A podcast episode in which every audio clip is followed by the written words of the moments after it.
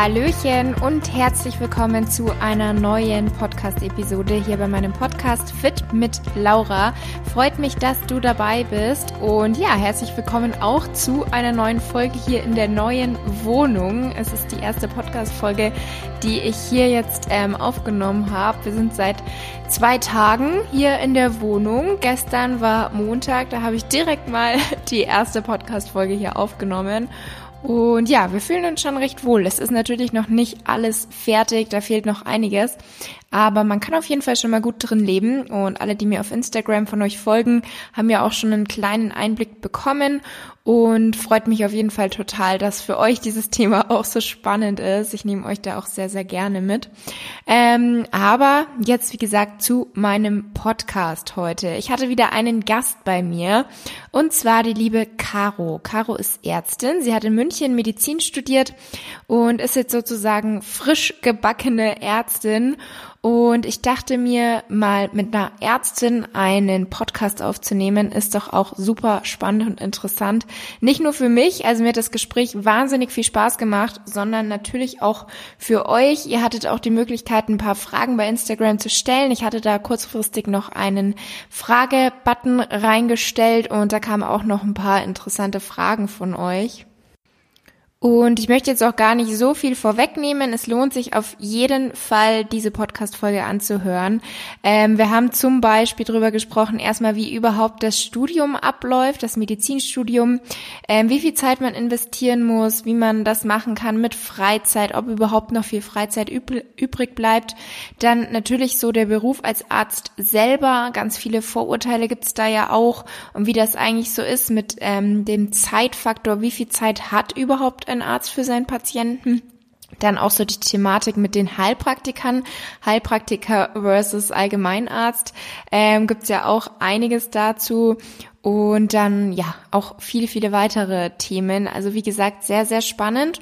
Und ich wünsche euch deswegen jetzt ganz viel Spaß mit der heutigen Podcast-Episode mit der lieben Caro.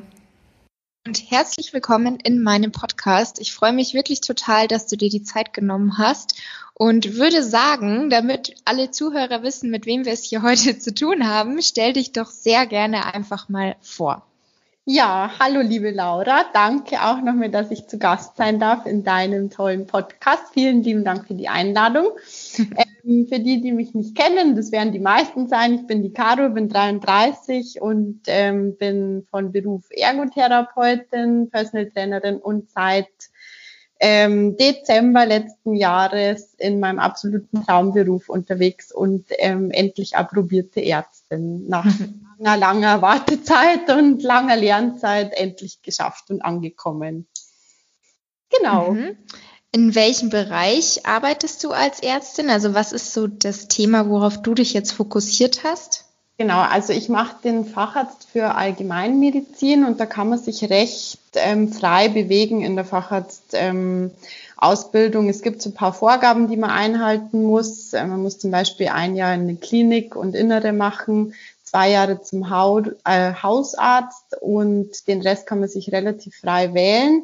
Und ich war jetzt sieben Monate in der internistischen Facharztpraxis direkt in der Münchner Innenstadt äh, mit Schwerpunkt Endokrinologie und Hormonstörungen, was sehr, sehr spannend war, super spannender Bereich, auch sehr viel mit Frauen gearbeitet, die dein Thema auch sehr betreffen, Zyklusstörungen. Es war sehr, sehr lehrreich, die Zeit und wechsle aber jetzt in ähm, eine orthopädische Gemeinschaftspraxis mit dem Schwerpunkt Sportmedizin und ähm, Rückenschmerzen, äh, um da einfach ein bisschen breiter aufgestellt zu sein später. Und Sport ist so meine zweite Leidenschaft, aber können wir später gern noch mit drüber sprechen. Das sind so zwei Herzen, die in meiner Brust schlagen, die Medizin, der Sport und das ist natürlich super, wenn man das so vereinen kann.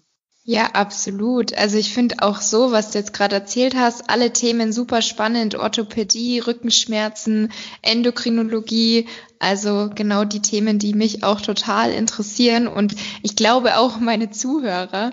Ähm, was ist denn so deine Mission als Ärztin? Okay, also das ist vielleicht in einem Satz so gar nicht so gut abzuhandeln. Kein Problem. Für mich geht's wirklich darum, Medizin greifbar zu machen für die Menschen und ähm, wieder mehr Menschlichkeit in der Medizin einkehren zu lassen. Für mich, ähm, das wurde mir im PJ ziemlich deutlich gemacht, geht es leider heutzutage in vielen, sowohl in Praxen, aber als auch in den Kliniken ähm, kaum mehr um den Menschen hinter dem Patienten, sondern es geht halt wie so oft leider nur ums Geld, ähm, schnell wieder die Plätze frei, um neue Patienten aufnehmen zu können, die dann wieder mehr Geld bringen. Natürlich ist das alles auch ein wirtschaftliches Unternehmen, ein Krankenhaus, aber der Mensch hinterm Patienten soll halt im Vordergrund stehen. Und meine Mission, äh, wenn man es so sagen kann, oder meine Motivation ist, dass mhm. der Mensch dass der Patient erstmal als Mensch gesehen wird, als Ganzes wahrgenommen wird, mit allem, was dazugehört. Also mit seinem Körper, mit seinem Geist, sein soziales Umfeld,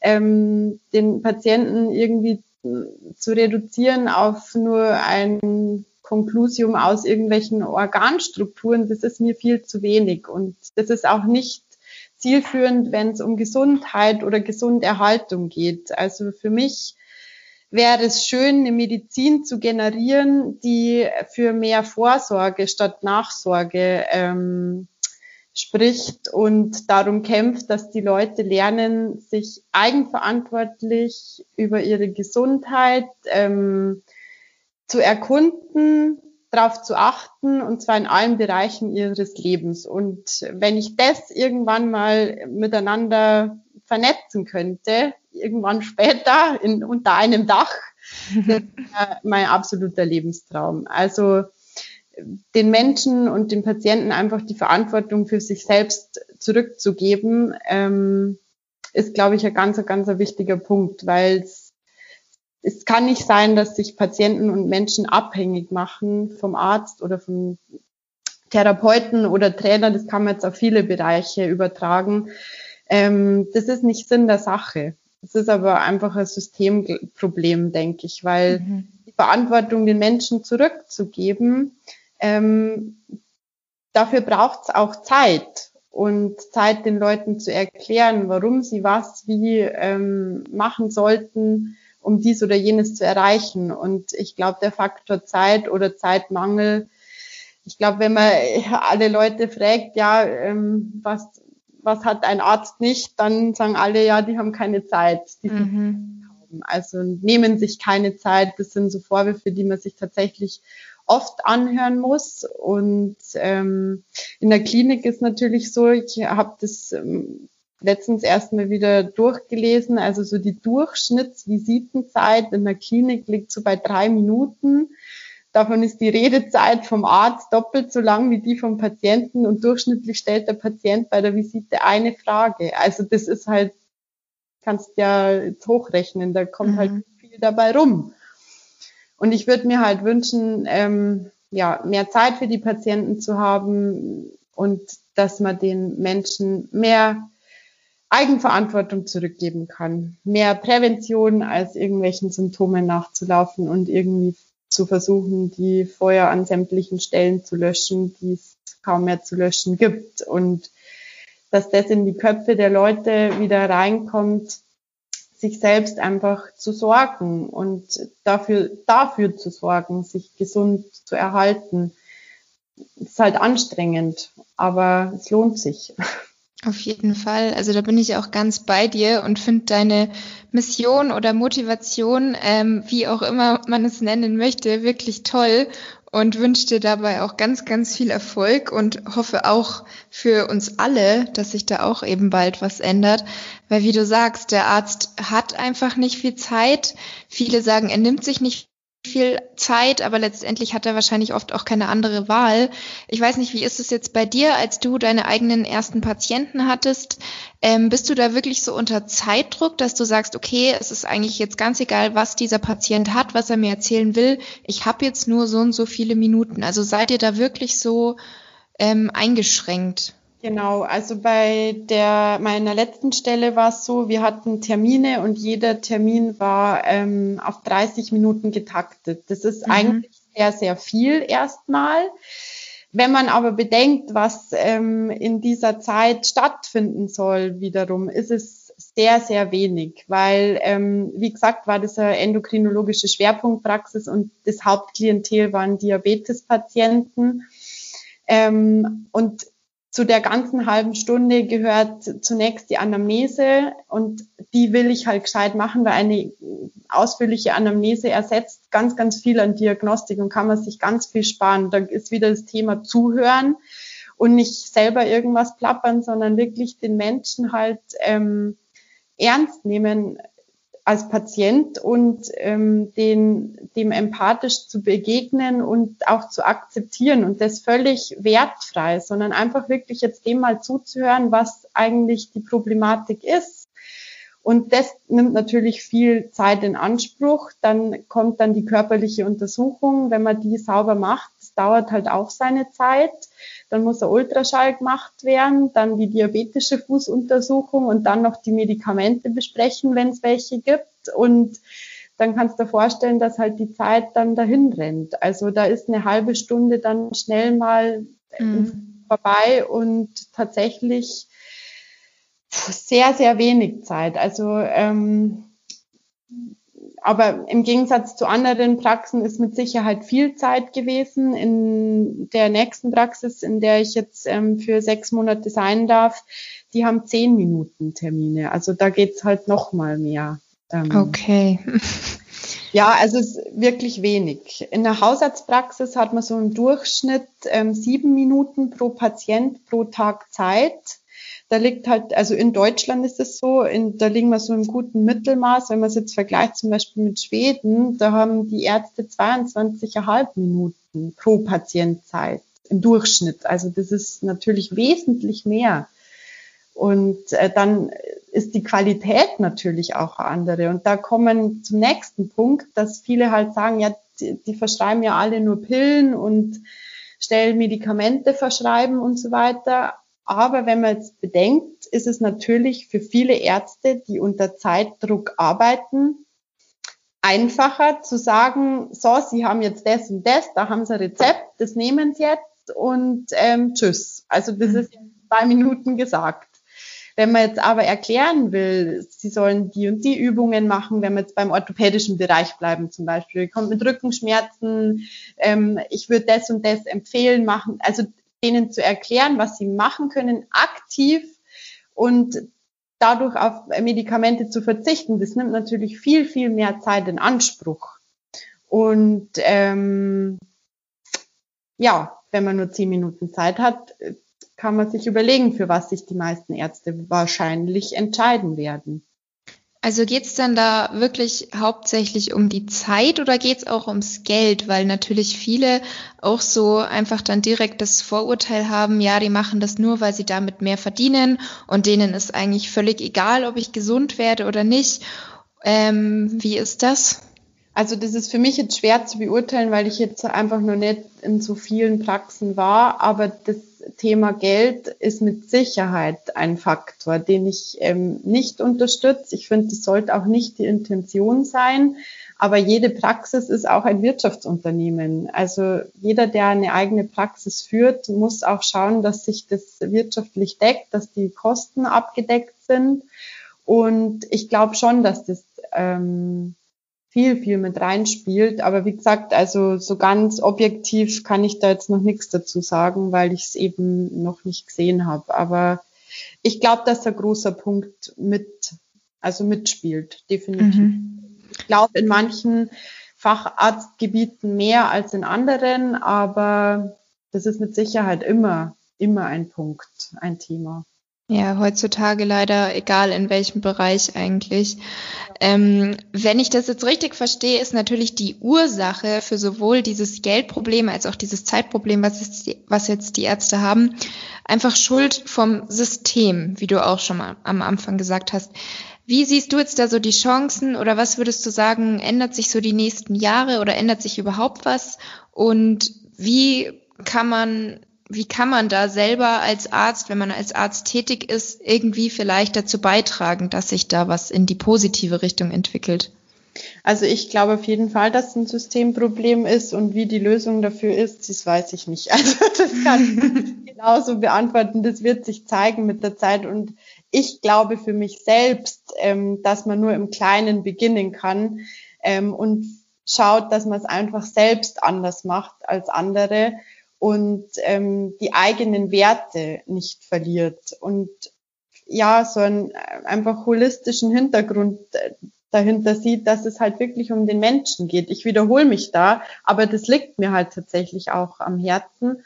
Und ähm, das Thema Gesundheit, Krankheit, ähm, also ich, das, da liegt ja schon der Hund begraben. Ähm, die Ärzte verdienen halt Geld mit Krankheit. Also wenn man es vergleicht, in Teilen Chinas zum Beispiel, werden die Ärzte bezahlt, wenn deren Patienten gesund bleiben und nur dann. Und das mhm. finde ich einen Ansatz, weil dann haben die halt ihren Job auch richtig gemacht. Und um das geht's. Es geht ja nicht, klar müssen Kranke behandelt werden, das will ich damit gar nicht sagen. Und es ist auch gut, dass Notfallmedizin gibt und so weiter. Also nicht falsch verstehen. Aber ähm, mit kranken Menschen Geld verdienen, ist echt, also dieses System, das finde ich echt schwierig. Mhm. Und da mhm. geht es schon bei den Kleinsten los. Also es geht ja auch ein bildungsrelevantes Thema, finde ich, weil ähm, also ich bin jetzt kein Lehrer und war auch nie einer und keine Kindergärtnerin, aber ich äh, habe jetzt noch nie gehört, dass es ein Fach gibt, Gesunderhaltung, also wie die Kleinen lernen, wie der Körper funktioniert, äh, wie man gesund bleibt, ähm, was denn passiert, wenn man nur noch Zucker isst oder also so an, an sowas. Das fände ich mal sinnvoll, wenn daran mal gearbeitet würde und da ein bisschen mehr Aufklärung stattfinden würde. Ja, sehe ich ganz genauso. Also generell das Schulsystem, manche Fächer würde ich da tatsächlich auch entweder ein bisschen reduzieren oder ganz streichen und so Sachen wie Gesundheit, Ernährung, dass man da auch wirklich schon ganz, ganz früh anfängt bei den Kleinen, weil es halt auch leider in den meisten Familien oder in vielen Familien nicht so mitgegeben wird. Klar gibt's auch die Familien, die gemeinsam mit den Kindern kochen, gemeinsam mit den Kindern einkaufen, denen viel zeigen und erklären, aber es gibt halt auch die, wo das so überhaupt nicht Thema ist. Und, und es ist halt.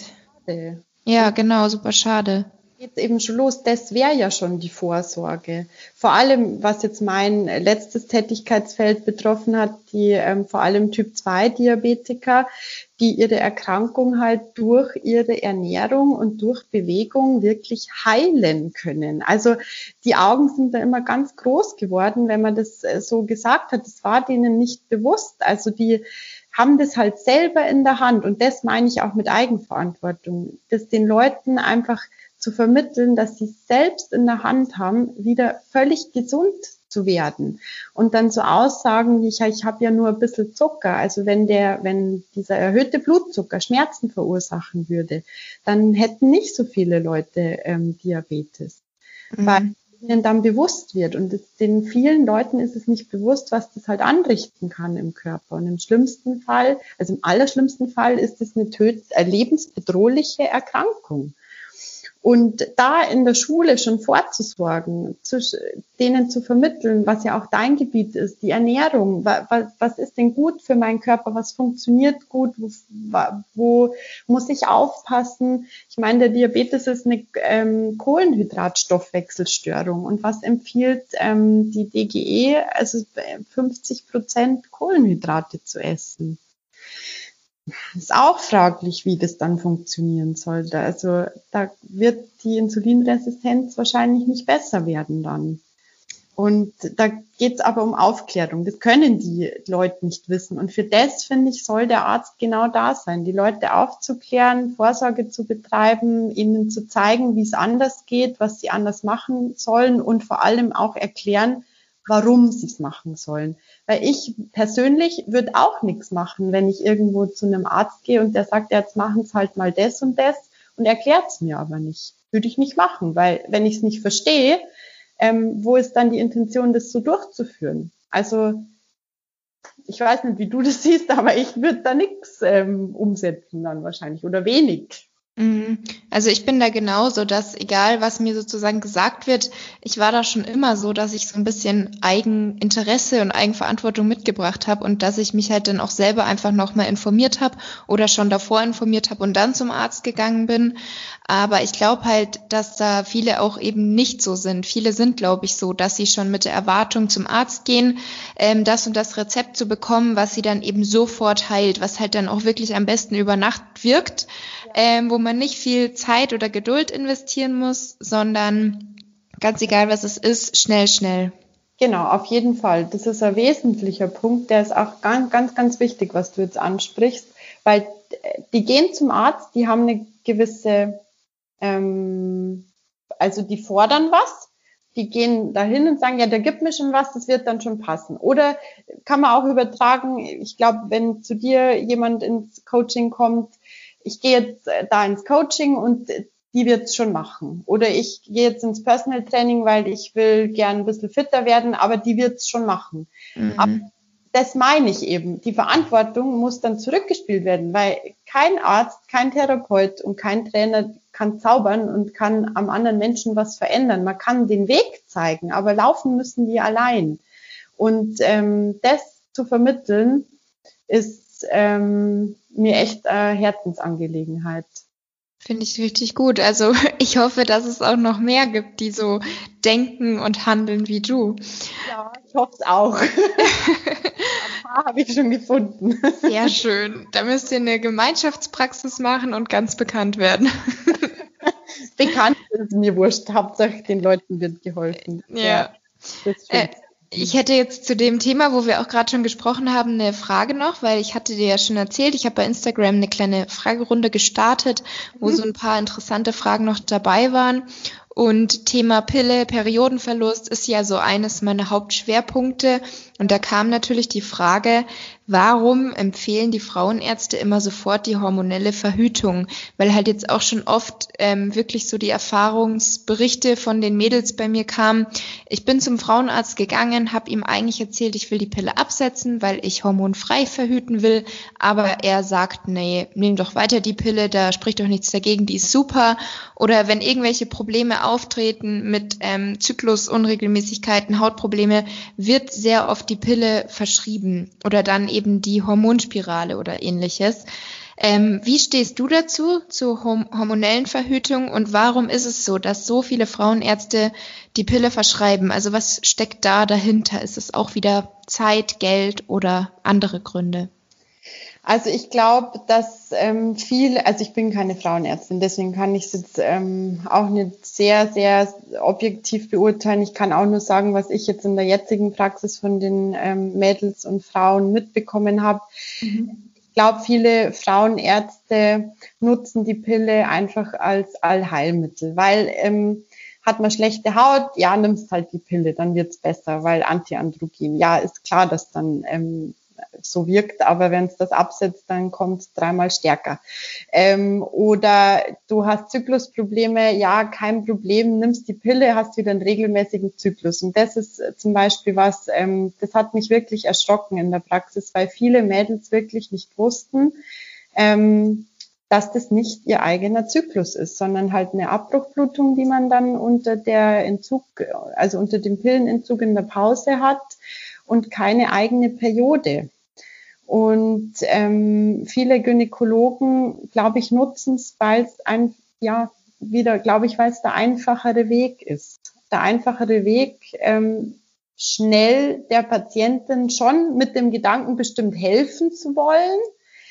Und weil es ja kurzfristig auch wirkt. Aber wenn jemand dann tatsächlich absetzen will und dann Problematiken bekommt, ähm, ist das halt nicht die Lösung. Und dann mhm. muss man halt dem äh, Problem auf den Grund gehen. Und du hast jetzt auch gefragt, wie meine persönliche Einstellung zu hormoneller Verhütung ist. Ähm, ich sehe es sehr kritisch, weil die, also vor allem sehe ich es kritisch, dass die Pille oft viel zu früh, viel zu schnell und mit zu wenig Aufklärung ärztlicherseits verschrieben wird. Und ähm, ich kann mich damals bei mir selbst noch dran erinnern. Ich glaube, ich war da 14, habe auch schlechte Haut gehabt, Regelbeschwerden. Ja, dann nimmt man die Pille. Ähm, klar war das dann alles besser, aber aufgeklärt wurde ich da nicht. Und was das alles für ähm, wahnsinns negative Folgen hat, vor allem wenn man es eben so früh einsetzt und über lange, lange Zeit nimmt, ähm, führt es einfach im Körper dazu, dass die eigene Hormonproduktion komplett nach unten gefahren wird. Und das führt dann zu Problemen, wenn man vorhat, die Pille abzusetzen oder vielleicht kurz vorher absetzt, bevor man Kinderwunsch bekommt. Und dann ist es natürlich ganz, ganz dramatisch und wirklich auch traurig für die Patientinnen, die dann keinen eigenen Zyklus bekommen plötzlich, weil die Periode ausbleibt und der Eisprung ausbleibt ähm, und der Kinderwunsch dadurch natürlich nicht stattfinden kann. Und das ist ähm, wirklich dramatisch. Und die Nebenwirkungen, die eine hormonelle Verhütung haben kann, sind halt auch nicht außer Acht zu lassen. Und da muss, das muss man sich gut überlegen. Also ich bin jetzt, ich sage jetzt nicht, ähm, nehmt es nicht oder nehmt es schon. Das muss, das ist ein sehr sensibles Thema und das muss auch jede Frau für sich selbst entscheiden ob sie ähm, die hormonelle Verhütung möchte oder nicht. Ähm, vorausgesetzt, man setzt sich mit dem Thema tatsächlich auseinander und wird gut aufgeklärt und sagt dann, ich weiß das alles, ich nehme das in Kauf und dann ist es ein super Verhütungsmittel, weil für das wurde es ja gemacht und nicht um unreine Haut ähm, zu lindern oder Zyklusstörungen zu ähm, bekämpfen oder zu behandeln. Also von dem her muss das jede Frau für sich selbst entscheiden. Aber man muss als Arzt ähm, auch die Nebenwirkungen im Kopf haben und vor allem darüber aufklären. Es gibt halt einige Nebenwirkungen, die ähm, unter Umständen lebensbedrohlich sein können. Nur zu nennen die Blutgerinnselbildung oder Lungenembolien, die entstehen können ähm, durch vor allem östrogenhaltige Präparate. Und ähm, ja, das muss man sich sehr, sehr, sehr gut äh, überlegen und ähm, Nutzen und Risiko einfach für sich selbst gut abwägen. Mhm. Weil ich glaube, mittlerweile gibt es einfach auch schon sehr, sehr gute andere Methoden zu verhüten. Und ähm, ja, das ist jetzt so meine Meinung zu dem Thema. Habe ich jetzt alles beantwortet, was du gefragt hast vorhin? Ich glaube ja, du hast alles beantwortet. Ähm, ich hätte da jetzt noch eine Frage dazu. Wie sehr wird denn auf das Thema Verhütung im Studium eingegangen? Weil ich zum Beispiel habe ja die Kupferkette und die setzt auch nicht jeder Frauenarzt ein. Und mein Frauenarzt in München, bei dem ich das eben machen lassen habe, der hat auch erzählt, dass er zum Beispiel während dem Studium davon noch gar nichts wusste, also da gar nichts drüber gelernt hat. Mhm. Und dass in dem Grundstudium auch generell das Thema Verhütung eher ein bisschen, ja, nur kurz angeschnitten wird. Also das ist tatsächlich sehr, sehr ähm, schwiegermütterlich behandelt worden, tatsächlich. Ähm, ich glaube, es war eine einzige Folie in dem ganzen Gün-Block. Ähm, Studium ist ja nach bestimmten Modulen bei uns aufgebaut gewesen und ich denke, es war eine Folie. Also im Grunde lernst du nichts. ja, das muss man tatsächlich so sagen, weil wenn man sieht, wie das Studium aufgebaut ist, das ist ein ähm, oberflächlicher Rundumschlag durch die komplette Medizin in vier Jahren und ähm, ja, dass man dann von vielem, von sehr, sehr vielem keine Ahnung hat, wenn man mit dem Studium fertig ist, ähm, erklärt sich dadurch leider auch von selbst. Und wenn man dann selbst nicht den Anspruch hat, sich da weiterzubilden, sich einzulesen, ähm, Studien durchzugehen, weil da, da fängt es halt an. Das, was oft gelehrt wird, ist so veraltet, steht in irgendwelchen Lehrbüchern von vor 20 Jahren. Ähm, da gibt's halt momentan viel, viel, viel gute neue Literatur, aber das, da braucht's halt wieder Zeit, da muss man sich damit beschäftigen. Und ob man das tut, obliegt jedem selbst. Mhm. Und es gibt mit Sicherheit auch Kollegen, die das nicht so machen und halt das, den Stiefel weiterfahren, den die halt seit Jahren machen. Und das finde ich schwierig, weil äh, man muss mit der Zeit gehen. Es entwickeln sich neue Methoden, es ähm, haben sich vielleicht Dinge die sich früher mal bewährt haben, anders jetzt dargestellt und wurden widerlegt. Also ich glaube, da ist es nirgendwo so ein Wandel wie in der Medizin und da nicht auf dem Laufenden zu bleiben, ist einfach gefährlich für den Patienten, weil wenn du ihm viel bessere Therapien gewähren könntest, ja, wieso macht man es denn dann nicht? Nur weil man zu faul ist, das zu lesen. Also jetzt ein bisschen provokant ausgedrückt. Ich will jetzt da niemanden angreifen, aber ich glaube, viel, viele haben halt einfach wenig Zeit und auch nicht so den Anspruch an sich selbst, ähm, sich da fortzubilden oder weiterzubilden. Mhm. Ähm, ja, damit kommen wir jetzt auch schon gleich so zum nächsten Thema, Medizinstudium.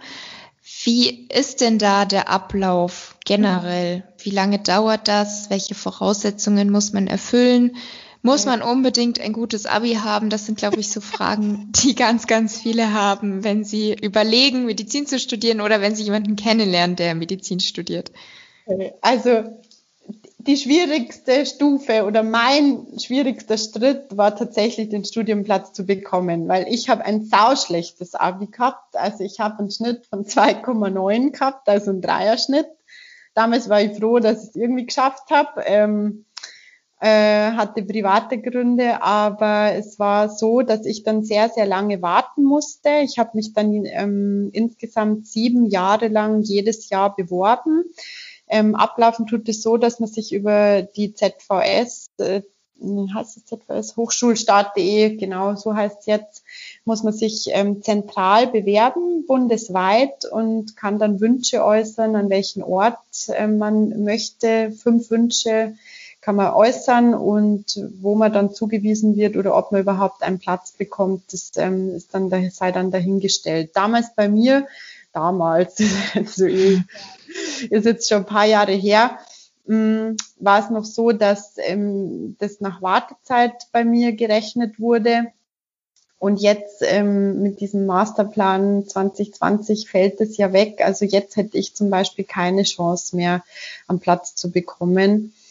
Was ich sehr schade finde, weil die, die sehr lange warten und die sich jedes Jahr wieder bewerben, die zeigen halt schon, dass sie es wirklich wollen. Und es fangen halt auch leider sehr, sehr viele an, die halt an Einserschnitt oder noch besser, das gab es bei mir damals gar nicht, ja, Abi-Schnitt mit 0,8 oder so, habe ich jetzt gehört, kann man auch schon haben.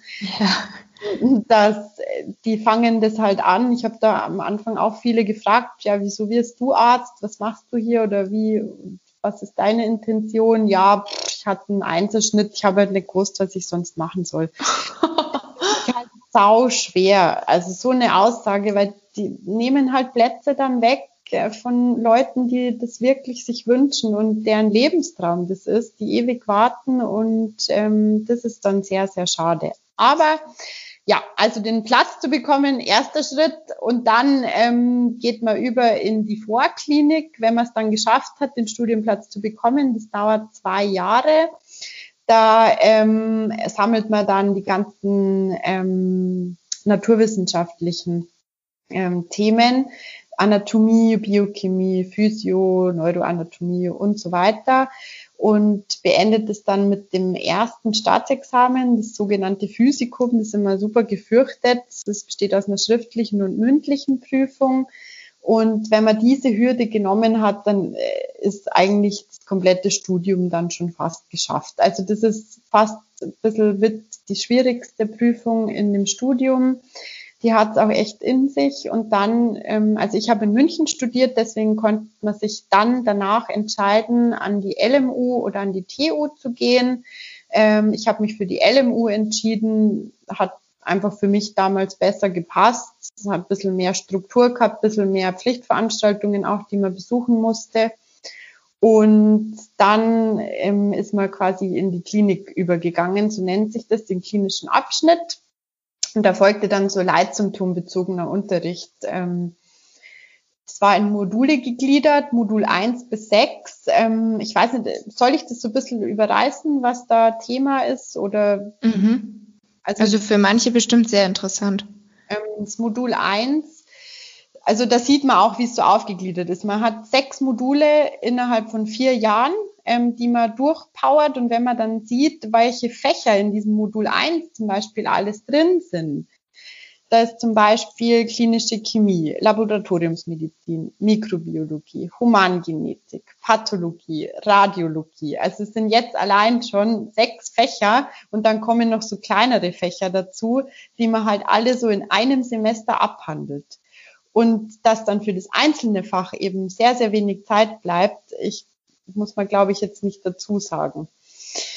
So reitet man dann da durch. Dann kommt das Modul 23, also es ist ähm, gegliedert, das ist die komplette innere Medizin mit ähm, Nephrologie, Kardiologie, die ganzen gastrointestinalen Erkrankungen, Herzchirurgie, Orthopädie, Schmerztherapie, Onkologie, also das sind Aufzählungen, das muss halt alles, das wird halt gebündelt ähm, versucht zu unterrichten, dass man natürlich in drei Wochen Kardiologie nicht abhandeln kann, ist, glaube ich, klar. Die vermitteln halt das Wichtigste. Aber ich, dass man dann danach sagen kann, man ist da jetzt fit und man kann das, das ist man weit davon entfernt. Vor allem, weil das kaum was mit ähm, praktischem Unterricht auch zu tun hat. Man hat dann schon so Bedside-Teachings nennt sich das, so regelmäßig ähm, am Bett des Patienten mit einem behandelnden Arzt Untersuchungen durchführen,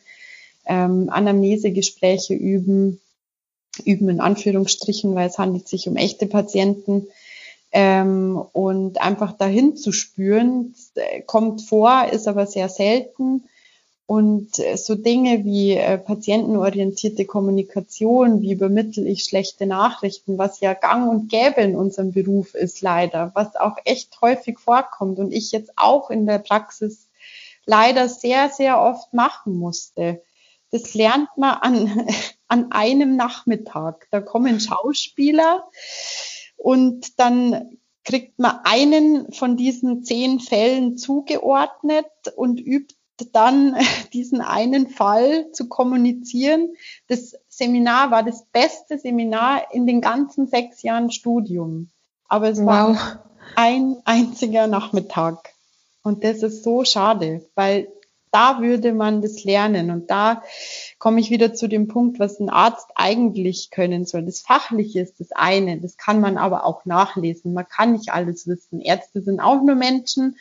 Ähm, ich kann nicht erwarten, dass der alles weiß. Ähm, gibt niemanden, der alles weiß. Aber was man nicht lernen kann, und das ist meine eigene Meinung und meine Überzeugung, dass man ähm, Empathie zeigt und den Patienten halt annimmt, wie er ist. Und sowas, denke ich, kann man nicht lernen. Das hat man oder man hat es nicht. Und das einzusetzen dann im Gespräch mit dem Patienten, das sollte viel mehr im Vordergrund stehen, weil das, was dem Patienten zum Schluss bleibt, ist, ist ja das Gespräch mit dem Arzt. Ähm, ich glaube nicht, dass sich der dann noch an das Fachliche erinnert, was derjenige gemacht hat oder ob der jetzt das und das im Blut bestimmt hat oder dies oder jenes untersucht, sondern die Worte sind halt das, die, die bleiben. Zumindest ist das meine Meinung. Ja, würdest du dann was an dem Studium, an diesem gesamten System auch wieder was ändern oder eher dazufügen? Weil du jetzt sagst, Praxis sollte man viel mehr. Wenn ich es könnte, würde ich das kom ja, komplett umkrempeln. Das auch. das, ähm, es, ist, es hat seinen Sinn und es ist auch sehr, sehr gut gemacht im Groben und Ganzen, aber ich würde ähm, ich würde die Aufnahme fürs Studium schon ganz anders gestalten, dass da einfach ähm, Dinge wie Persönlichkeitsstrukturen ähm, oder hm, ich finde jetzt ja das richtige Wort, dass einfach besser ähm, geschaut wird, wer will denn da Arzt werden. Eignet, also so eine quasi wie so ein kleiner Eignungstest für, für mhm. Beruf Arzt. Ähm, weil es gab auch einige, die mit mir angefangen haben zu studieren, dessen oder deren Intention es war, ähm, später Chefarzt zu werden. Also ja. Okay. Überstreiten, ob mhm. Ähm, ich würde es praktischer gestalten und was ich auf jeden Fall machen würde, und da komme ich auch zum Riesenpunkt, ist äh, die PJ-Bedingungen ähm, zu ändern. Das PJ ist das praktische Jahr. Das ist ähm, zum Ende des Studiums, ist das letzte Studienjahr, ähm, wo man ein Jahr lang komplett umsonst Vollzeit arbeitet im Krankenhaus an äh, drei verschiedenen Stellen. Also man muss ähm, in die Chirurgie gehen, in die innere und dann hat man noch ein Wahlfach, das man sich aussuchen darf.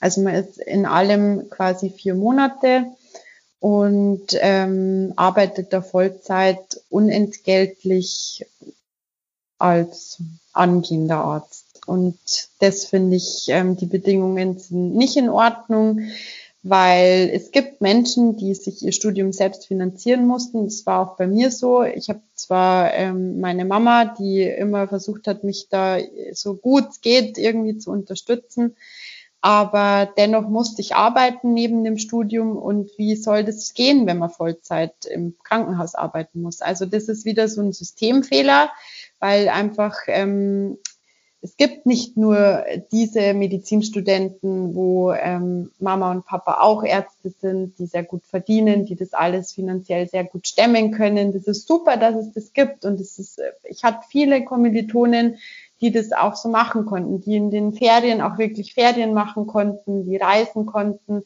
Ja, das ist toll, wenn das so klappt und ich habe es denen echt vergund, aber das, es gibt halt auch die andere Seite und das muss man auch vereinen können. Und das ist halt sehr schwer möglich, wenn man, wie gesagt, ähm, Minimum acht Stunden am Tag in der Klinik sein muss und dort arbeitet und halt nichts dafür kriegt. Hm. Ja, also als ich das so mitbekommen habe, habe ich mir auch gedacht, wie ist das teilweise bei manchen möglich? Also ob man da dann nachts noch arbeiten muss und einfach nicht mehr schlafen kann oder wie man das wirklich ähm, hinbekommen soll. Da habe ich jetzt auch gleich eine nächste Frage, die damit eigentlich zusammenpasst. Muss man während dem Studium, jetzt abgesehen vom PJ, auch so einfach im Studium mit den Vorlesungen, mit dem Lernen, muss man auf viel verzichten? Hat man noch viel Freizeit oder wie war das bei dir? Okay, also es kommt so ein bisschen drauf an, wo man studiert. Ähm, wie gesagt, LMU ist ein bisschen verschulter in Anführungsstrichen, ein bisschen mehr ähm, Pflichtveranstaltungen. Die TU ist da sehr frei. Da kann man sich auch den Stundenplan selbst zusammenstellen, wenn ich das richtig im Kopf habe. Zumindest war es so. Und keine Sorge, man sitzt nicht den ganzen Tag am Schreibtisch und man hat auch Zeit für ein soziales Leben und man hat Zeit seinen Hobbys nachzugehen. Ähm, das ist alles wirklich eine Frage der Organisation. Und man hat halt seine fixen Termine. Man wusste, alle vier Wochen ist eine mündliche Prüfung, alle acht Wochen ist eine schriftliche Prüfung. Auf die muss man sich natürlich vorbereiten. Aber es ist nicht so, dass man sich jetzt da sechs Jahre lang einsperrt und ähm, äh, nicht mehr rauskommt. Ich muss da selbst auch an mir ein bisschen arbeiten. Also die ersten zwei Jahre, weil es eben mein absoluter Lebenstraum war, habe ich mich da halt auch reingehängt wie so eine Irre und habe mhm. echt auch hingesessen und gelernt bis in die Nacht und in den Morgen. Das gab's schon, aber das muss man nicht. also ähm, man kommt da sehr, sehr gut durch und vor allem die Klinik, also im klinischen Abschnitt, das war natürlich auch äh, durch die Leute, die man da ähm, mit dem Boot hatte, die einen da begleitet haben, die schönste Zeit in meinem Leben bisher. Ähm, ähm, man kann sich das so toll zusammen gestalten. Also man hat Zeit für vieles andere. Okay. Arbeiten zu gehen, bei mir war es auch so, also man kriegt das schon alles unter einen Hut, man muss halt einfach organisieren und da ist aber wieder der Punkt, wenn man es wirklich, wirklich will, dann unbedingt dranbleiben und einfach machen und es geht, es geht dann schon irgendwie. Das ist so ein lapidarer Satz, es hört sich doof an, aber es geht wirklich irgendwie. Und ich habe es auch in der Regelstudienzeit geschafft, trotz Arbeit und so weiter. Also ist alles, alles sehr, sehr gut machbar. Und du machst ja auch sehr gerne Sport und ich denke, bei der Ernährung schaust du auch sehr drauf. Ging das dann auch während dem Studium, dass du da auf gesunde Ernährung achtest und regelmäßig eben körperlich aktiv bist? Genau, also gesunde Ernährung ähm, war für mich eigentlich zu Beginn vom Studium schon immer wichtig. Da ist halt wieder die Frage, was ist gesunde Ernährung? Für mich gibt es jetzt nicht so, es ist schlecht oder das ist gut, sondern wenn es nährstoffreich ist, ist für mich das eine gesunde, gute, ausgewogene Ernährung, so wie du das auch immer ähm, rüberbringst und suggerierst. Ähm, the balance is the key. Auf jeden Fall auch.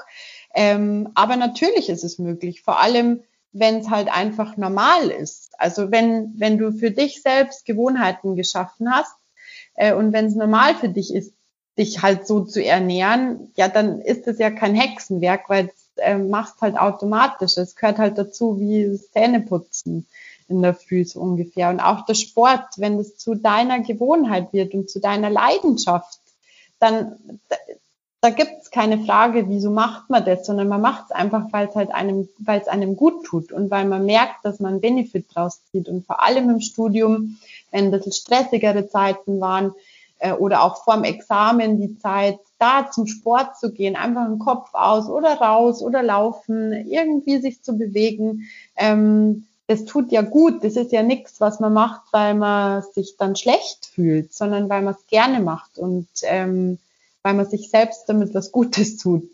Mhm. Und war halt nicht mehr so lang.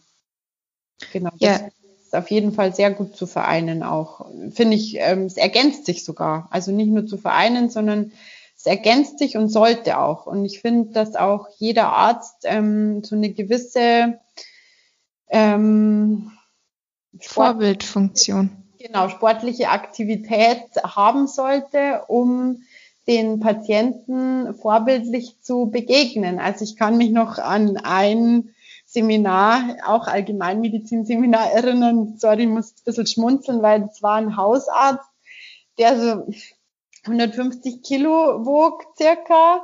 Und da saß man dann in der Sprechstunde mit drin und er hat halt dem Patienten gesagt, er muss abnehmen. Und der hat ihn halt nicht so ernst genommen. Also mhm. ohne das jetzt zu verurteilen, aber ähm, ich glaube, das, was man sagt und was man selbst ist, das muss halt zusammenpassen. Und ja, klar.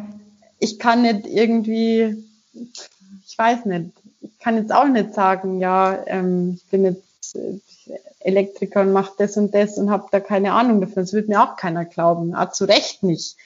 Ähm, ja, deswegen selber Vorbildfunktion sein und das, was man dem Patienten ähm, berichtet und rüberbringt, auch selbst machen, weil dann nur dann weiß man ja auch, von was man spricht. Also ich kann ja niemandem irgendwas erklären oder empfehlen, wenn ich selbst davon keine Ahnung habe, wie sich das anfühlt. Das genau. Ich ganz, ganz ja. wichtig. Also auch im Trainings- oder Personal Coach, ähm, Personal Training Bereich. Ich kann nicht einem Patienten irgendwas machen lassen, was ich selber, wovon ich keine Ahnung habe. Das ist halt höchst gefährlich. Und Wollte ich gerade sagen, das ist ja auch im, beim Thema Fitness oder Ernährung ist es ja genauso. Ich kann ja auch nicht irgendeine Ernährungsform ähm, empfehlen, die ich noch nie ausprobiert habe oder eine Übung im Training, die ich noch niemals gemacht habe. Kann man ja auch nicht dann einfach empfehlen und sagen, das ist übrigens die beste Übung. Genau, das sehe ich genauso. Und das kann halt auch echt, also echt in die Hose gehen und nach hinten losgehen. Und ähm, den Patienten oder Coachee, was auch immer, so zu gefährden, das ist höchst bedenklich. Mhm. Und das ist aber wieder ein anderes Thema, weil Personal Training ist ähm, kein geschützter Beruf und kein geschützter Begriff. So darf sich jeder nennen, auch wenn er nur ein Online-Seminar besucht hat. Ja. ja drüber streiten. Auch wirklich schwierig, das stimmt. Genau. Ähm, ja, ich hätte jetzt abschließend noch ein Thema und zwar das Thema ähm, Heilpraktiker versus Allgemeinarzt. ähm, da gibt's ja wirklich viele, die auch sagen, zum Arzt gehe ich nicht mehr, ich gehe nur noch zum Heilpraktiker. Es gibt viele Ärzte, die sind total, sag ich mal, gegen die Heilpraktiker, weil sie sagen, die haben einfach keine Ahnung, die unterschreiben nur, dass sie nicht gesundheitsgefährdend ähm, handeln dürfen und schon alleine das sagt den Ärzten, okay, was ist das überhaupt für ein ja eine Berufung. Ähm, dann gibt's aber auch Ärzte, habe ich jetzt erlebt, die sagen, ich akzeptiere Heilpraktiker, wenn sie ihre Grenzen kennen. Also da gibt's ganz, ganz viel. Ähm, wie ist da so deine Meinung und vielleicht auch deine Erfahrung? Also meine Meinung dazu oder äh, ist, dass ich glaube, dass der Punkt wieder daran liegt, dass ähm, viele den Weg zum Heilpraktiker suchen, weil der höchstwahrscheinlich mehr Zeit hat und den Leuten halt einfach zuhört, was denn das Problem ist. Und ich glaube, dass die Menschen ähm, auf der Suche sind nach jemandem, der ihnen ähm, zuhört, was die Beschwerden angeht, der lösungsorientiert versucht, mit ihnen zu arbeiten und das häufig wieder eben an dem Zeitmangel der Ärzte scheitert. Also ich persönlich ähm, habe kein Für oder Gegen von Heilpraktikern. Ich, mir ist es ganz, ganz wichtig, dass die Patienten alles machen können, was ihnen hilft. Und ob das jetzt schulmedizinisch evidenzbasierte Medizin ist, in Kombination mit einer naturheilkundlichen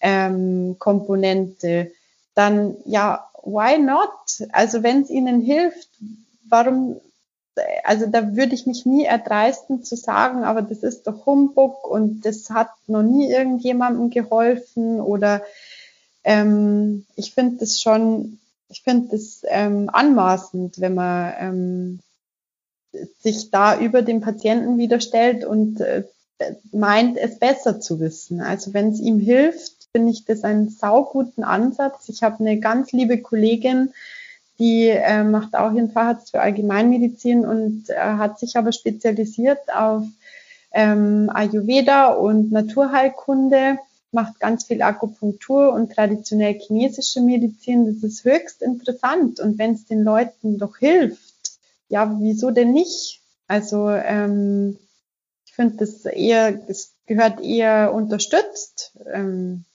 so ein System. Und dieses Ineinandergreifen dieser verschiedenen Interdisziplinen, also die, diese so interdisziplinäre Zusammenarbeit, ähm, das hat noch niemandem geschadet, weil als Team kommt man immer weiter als als Einzelperson. Und äh, zumindest ist es meine Meinung und mein Ansatz. Ähm, auch Ärzte können sehr, sehr viel von anderen Disziplinen lernen und sollten sie auch. Und wenn ein Arzt denkt, er wisse alles oder alles sogar besser, dann würde ich mich von so einem Arzt schnellstens entfernen. ja, ja, so meine Meinung dazu. Selbst war ich ehrlich gesagt noch nie beim Heilpraktiker. Ähm, meine Tante ist Heilpraktikerin, die arbeitet ähm, in dem Bereich aber wie gesagt, ich bin da sehr, sehr offen und äh, finde das auch völlig richtig und dass es das gibt. Gefährlich wird's, wie du vorhin schon gesagt hast, wenn Grenzen überschritten werden. Also es gibt auch ähm, Heilpraktiker, die massivst ihre Grenzen überschreiten. Und ähm, dann wird's einfach wieder gefährlich für den Patienten. Ich habe von einer Patientin eine Geschichte erfahren, ähm, die leider an einer Krebserkrankung erkrankt ist und deren Heilpraktiker ihr dann ein ganz, ganz, ganz teures, ähm, ich weiß nicht was, es war Kräuteröl oder sonst irgendwas, äh, verkaufen wollte und ihr gesagt hat, dass ihr, dass das halt den Krebs heilen wird. Und also das sind dann Punkte, mhm. das darf nicht sein. Also da ist irgendwo ist da Schluss. Aber ich denke, dass es auch Ärzte gibt, die ihre Grenzen überschreiten. Und ich habe vorhin schon mal irgendwann gesagt, dass ähm, Ärzte auch nur Menschen sind und man kann nicht alles wissen. Viele Ärzte glauben aber, sie müssten alles wissen und tun dann so vor dem Patienten und sagen vielleicht irgendein Mist, statt zu sagen, sorry, das überschreitet jetzt gerade meine Kompetenz ich muss sie jetzt einfach weiter überweisen oder ich muss mir jetzt eine Meinung von dem und dem Kollegen einholen. Das finde ich viel sinnvoller und auch für den Patienten ähm, wesentlich angenehmer. Und ich glaube, ich persönlich würde das auch viel sympathischer finden, ähm, wenn der Arzt so reagiert, als wenn er irgendwas sagt, nur damit er was sagt. Und ich glaube, diese Grenzüberschreitung gibt es bei beiden Seiten und die darf halt nicht passieren. Egal ob jetzt Heilpraktiker, egal ob Physiotherapeut, egal ob Personal Trainer, egal ob Arzt, ähm, mhm. das sollte halt nicht sein. Ja, sehe ich ganz genauso. Also bin da sehr bei dir bei dem Thema. Und ich denke halt auch, Heilpraktiker sollten so in ihrer, in ihrer, wie sagt man, in ihrer Leiste bleiben. In ihrer, genau, in ihrer Sparte bleiben sozusagen. Ja. Und meine Hausärztin zum Beispiel, die hat es eigentlich mal ganz schön gesagt, weil ich sie eben gefragt hatte, ähm, wo ich denn eigentlich die Darmflora untersuchen lassen kann. Da meinte sie, das macht eben nur der Heilpraktiker. Und dann habe ich gefragt, ob sie mir einen empfehlen kann. Und dann meinte sie, ja, die und die, weil da ist es halt so, sie akzeptiert die ähm, Schulmedizin und genauso akzeptiert eben meine Ärztin das, was sie macht, weil sie eben so in, innerhalb von ihren Grenzen bleibt. Sie weiß einfach, was ihre Grenzen sind und wo man wirklich zum Arzt oder halt zum Spezialisten gehen sollte. Und das fand ich eigentlich ganz schön, wie sie das gesagt hat, weil ich kenne halt auch viele Ärzte, die wirklich direkt eine Grundabneigung haben, sage ich mal, gegenüber den Heilpraktikern. Ich weiß nicht warum, ob sie die vielleicht auch als Bedrohung sehen oder ob es einfach ist, weil sie sich denken, ich studiere so lange und die ähm, machen da kurz ihre Ausbildung und sind aber trotzdem so angesehen bei den Leuten, weiß ich auch nicht, woran es liegt. Aber warum? Aber, gesehen. Ich glaube, das ist wieder der Punkt, weil die sich halt einfach Zeit nehmen. Wollte ich gerade sagen. Ich glaube, genau das ist es mit dem Zeitnehmen und die haben halt dann die Zeit, das Ganze ganzheitlich anzugehen. Also die haben die Zeit, sich erstmal mit dir zu unterhalten. Ich glaube, man ist immer eine Stunde beim Heilpraktiker. Ähm, und dann ist ja klar, dass du da wirklich einfach erstmal auch deine Lebensgeschichte erzählen kannst. Du kannst dein Ernährungstagebuch mitbringen und erstmal komplett vorlesen. Du kannst erzählen, welche Faktoren dich stressen oder was auch immer. Du hast einfach die Zeit, über alles tiefgründiger ja. zu reden. Du wirst halt als, als Ganzheit wahrgenommen, als Mensch mhm. im Ganzen und nicht nur als, okay, ich gehe jetzt zum Kardiologen, der schaut sich halt jetzt mein Herz an. Was ähm, bei mir zu Hause abgeht, ist jetzt gerade wurscht aber vielleicht wirkt sich das ja auch, auch aus auf das Herz. Also weißt du, was ich meine? Das ist ja. dieser ganzheitliche Ansatz, der ist so, so wichtig. Und das ist, ähm, das darf nicht verloren gehen in der Medizin, den Mensch als Ganzes wahrzunehmen. Ja, und da müssen wir am System was ändern. Im Kleinen zumindest, ja. genau. Ja, gut. Ähm, ja, war auf jeden Fall ein sehr, sehr interessantes und spannendes Gespräch mit dir, Caro. Ähm, zum Schluss vielleicht einfach noch für alle, die jetzt irgendwie sagen, hey, die Caro, die hat eine coole Mission, ähm, da möchte ich mehr drüber erfahren oder vielleicht auch sie kennenlernen. Wo kann man dich denn finden?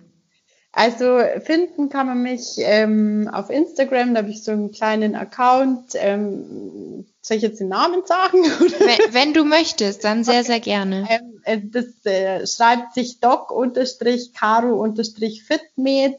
Ähm, da teile ich ähm, mein Wissen ähm, zum Thema Sport, Medizin, Ernährung, ähm, Nahrungsergänzungsmittel und auch ähm, noch vieles andere und will damit einfach so ein bisschen Wissen vermitteln. Ähm, ich habe auch eine eigene Homepage. Ich bin eben nebenberuflich als äh, Personal Trainerin noch tätig, habe da eine eigene Website. Ähm, habe ich mir selber zusammengebastelt, also nicht zu viel erwarten. und ähm, genau, sonst habe ich eigentlich nichts. Ja, das reicht doch. Ich verlinke das dann auch unten in der Beschreibung. Also dann ja. können die Leute dich kontaktieren oder einfach mal schauen, wer du so bist. Ja, gerne. Und einfach bei Fragen sich melden jederzeit. Ich bin da sehr offen oder auch für Kritik, wenn sie konstruktiv ist, ähm, immer, immer sehr gerne dafür zu haben. Und vielen, vielen lieben Dank, liebe Laura, dass ich äh, dein Gast sein durfte. Sehr, sehr gerne. Vielen Dank auch an dich für deine Zeit. Gern.